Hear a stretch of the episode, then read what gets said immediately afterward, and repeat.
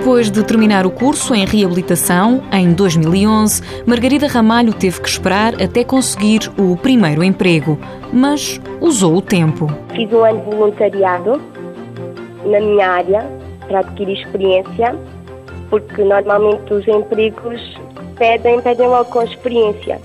E então fiz um ano de voluntariado, depois houve a oportunidade de fazer um estágio profissional na minha área, fiz nove meses de estágio e depois, quando terminei o estágio, consegui um contrato. É técnica de reabilitação psicomotora no distrito de Porto Alegre. Eu estou numa, numa associação de solidariedade social, tem várias vertentes.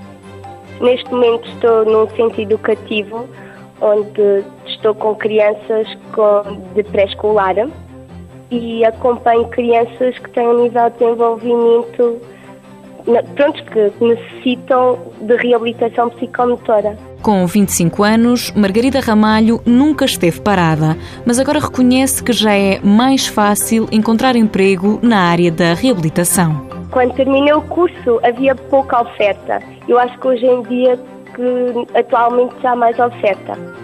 Mas mesmo assim é um pouco difícil encontrar e, nesse processo, sublinha a importância dos estágios profissionais do Instituto do Emprego e Formação Profissional.